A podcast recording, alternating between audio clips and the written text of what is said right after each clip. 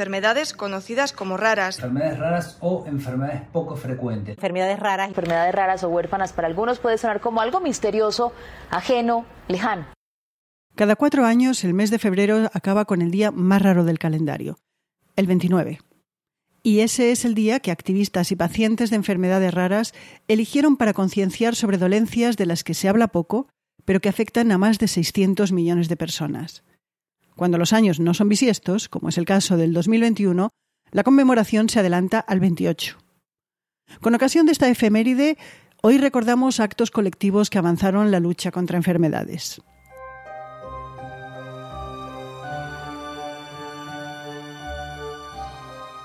Hola, soy Ana Nieto y esto es Calendario de Historias, un podcast en el que semana a semana repasamos la historia, a los personajes que la protagonizaron y vemos lo que nos queda de ello hoy.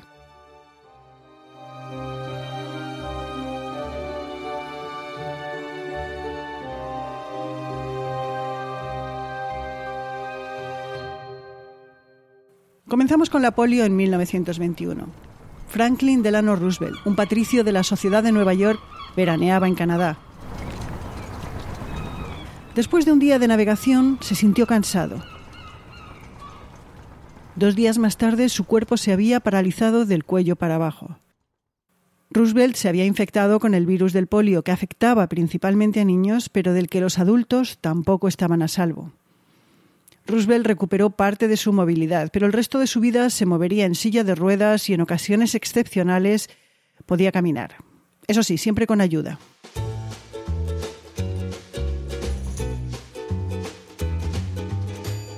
La enfermedad convirtió a Roosevelt en su portavoz. Creó la Fundación Georgia Warm Springs, que fue el germen de la Fundación Nacional para la Parálisis Infantil, y cuando se convirtió en presidente de Estados Unidos en 1933, utilizó sus discursos para concienciar sobre la enfermedad y promover la investigación sobre el virus que la causaba.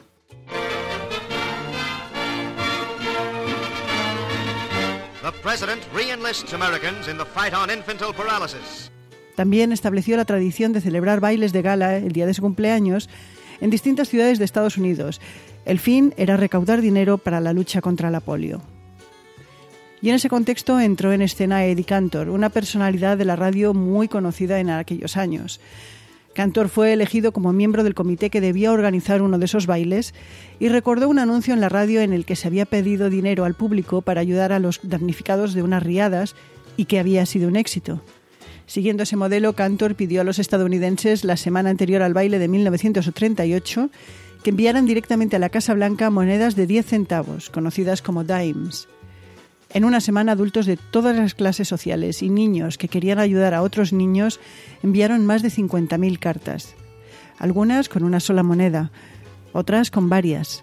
Un total de 2.680.000 monedas con las que se recaudó en plena Gran Depresión 260.000 dólares. O lo que es lo mismo, lo que hoy serían 5 millones de dólares. Ante el éxito decidió replicarse cada año la March of the Dimes, el dinero recaudado hizo posible sufragar las investigaciones de las vacunas contra la polio, tanto la de Jonas Salk como la de Albert Sabin. La aparición de la vacuna llevó prácticamente a la extinción de la enfermedad. En 2018, el último año para el que hay estadísticas, solo se reportaron 33 casos en todo el mundo.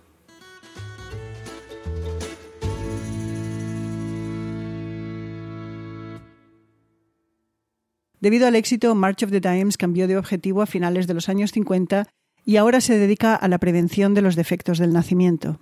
Y no queremos cerrar este apartado sin recordar que desde 1946 la moneda de 10 céntimos de dólar se acuña con el perfil del presidente Roosevelt, una manera de conmemorar una lucha colectiva contra una enfermedad.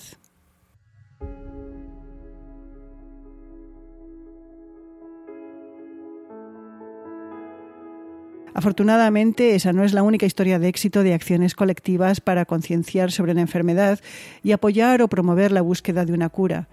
Pero entre todas las que podríamos recordar queremos destacar una, la lucha contra el virus del SIDA. Cuando hace su aparición en América y en Europa en los años 80, es una enfermedad maldita, una enfermedad de la que los políticos no hablan y las farmacéuticas apenas investigan y que afectaba de una manera desproporcionada al colectivo homosexual. Para los enfermos esta nueva enfermedad suponía una sentencia de muerte. y además soportar ignominias como el rechazo de los hospitales a tratarlos, o el despido de sus empleos o el desahucio de sus casas cuando se conocía que eran positivos. Así las cosas, en 1987, con más de 40.000 muertos en Estados Unidos y entre 5 y 10 millones de infectados en todo el mundo, un grupo de varones gays de Nueva York decidió hacer algo más allá que ofrecer servicios de asistencia mutua. Y ese algo más fue protestar, a lo grande. Y así nació ACT UP, o lo que es lo mismo, actuar. Su enfado por la desidia de las autoridades y de la industria farmacéutica ante el desastre humano que se estaba desarrollando llevó a ACT UP a manifestarse con estruendo bloqueando el tráfico o entrada de edificios, incluso entrando en los despachos de los percibidos como culpables por no tomar decisiones y enfrentarse a la realidad de esa nueva enfermedad. Pero pronto se dieron cuenta de que sus acciones, aun cuando tenían gran repercusión pública, valían de poco más que una vía para expresar su rabia. Y de esa reflexión nació un cambio. Decidieron analizar y estudiar dónde se producían los retrasos administrativos y los cuellos de botella para el desarrollo de nuevos fármacos o para autorizar tratar a los enfermos con fármacos experimentales. Y con ese conocimiento en la manga, pasaron a la acción. El primer objetivo fue la Administración de Drogas y Alimentos, conocida como la FDA, y encargada de aprobar el uso de fármacos. Hasta ese momento la FDA se negaba incluso a hablar con los afectados. Todo cambió cuando cientos de activistas se presentaron en Maryland. Unos vestían batas blancas y enseñaban sus manos manchadas de rojo. Otros portaban lápidas. Entre todos bloquearon el acceso a la FDA. Esa noche salieron en todos los telediarios. A partir de ahí la FDA cambió. Aceptó recibirlos y dos meses más tarde cambiaron las reglas sobre acceso a fármacos experimentales. Después de este éxito, siguieron otros al desarrollar acciones similares frente a las farmacéuticas y los institutos nacionales de salud. Aunque es cierto que algunas acciones resultaron contraproducentes y crearon controversias. En todo caso, la estrategia funcionó. Logró cambiar la práctica de ensayos clínicos de investigar y testear nuevos fármacos en un grupo pequeño de personas durante un largo periodo de tiempo por la de testar en muchas personas al mismo tiempo durante un corto plazo. Y se lograron resultados. En 1996, los fármacos para mantener vivos a los pacientes con SIDA ya eran una realidad.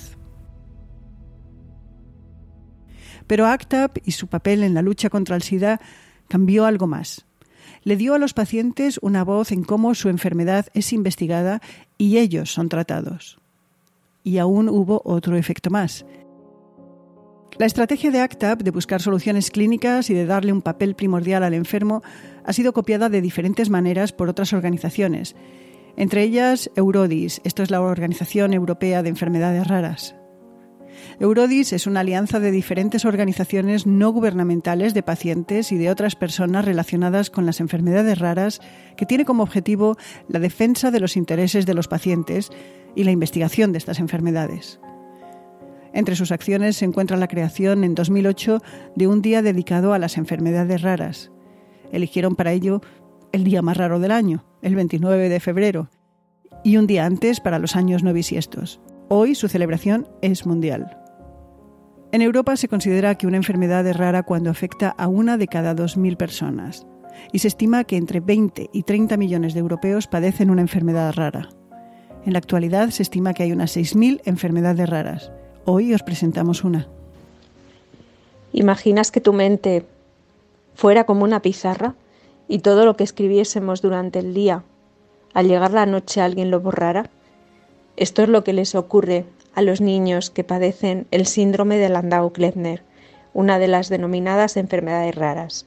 Yo soy Mari Carmen, soy la mamá de Celia y ella padece esta enfermedad. Se puede encontrar más información sobre las enfermedades raras en FEDER, la Federación Española de Enfermedades Raras. Y en las fechas correspondientes a la última semana de febrero pasaron otras cosas interesantes de las que destacamos el intento de golpe de Estado fallido del 23 de febrero en España. Ese día, cuando se votaba en el Congreso de los Diputados para elegir a un nuevo presidente del Gobierno, el teniente coronel Antonio Tejero, al mando de un grupo numeroso de guardias civiles, asaltó el edificio donde se desarrollaba el acto. Y en Valencia, el teniente general Jaime Milans del Bosch sacó tanques a la calle y tomó la ciudad. De madrugada, el rey Juan Carlos, vestido de militar, dirigió un mensaje televisado a la nación, oponiéndose a la intentona golpista y mostrando su adhesión a la Constitución. A mediodía del día siguiente, todo había terminado. 29 militares y un civil fueron condenados por su papel en el golpe fallido. En cuanto a qué sucedió en 2008, el año en el que se celebró el primer día de las enfermedades raras, recordamos la quiebra de Lehman Brothers, que marcó el inicio de una recesión mundial. También fue el año en el que Fidel Castro se retiró como presidente de Cuba y Barack Obama se convirtió en el primer negro en ganar las elecciones presidenciales en Estados Unidos. Y cerramos con una cita del presidente Roosevelt, cuya enfermedad dio lugar a la iniciativa La Marcha de los Centavos. De lo único que debemos tener miedo es del propio miedo.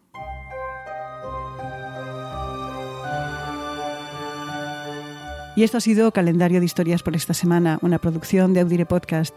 Esto es María Luz Rodríguez y yo, Ana Nieto. Volvemos el lunes que viene, el primero de marzo. Cuídense.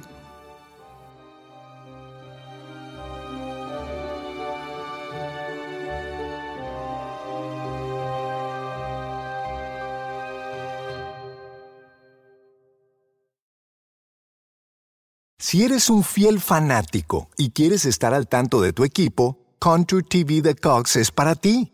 Sigue toda la acción cuando quieras y donde quiera que estés con la app de Contour. Usa tu control por voz para buscar y filtrar partidos o grabar uno que comience tarde, porque a veces hasta el mejor fanático necesita dormir. Conoce más en cox.com diagonal deportes. You told us you wanted more data for your money. We listened.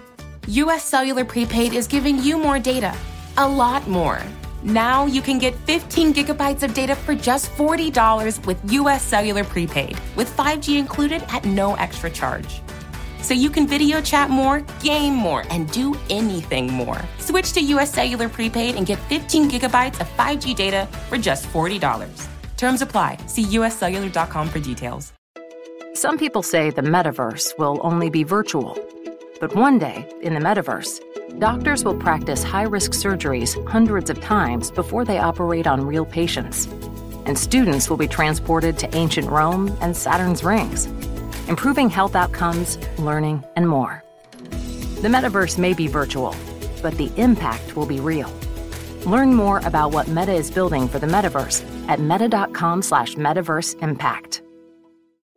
In the metaverse, doctors will practice surgeries hundreds of times before operating on real patients. The metaverse may be virtual, but the impact will be real. Learn more at meta.com slash metaverse impact.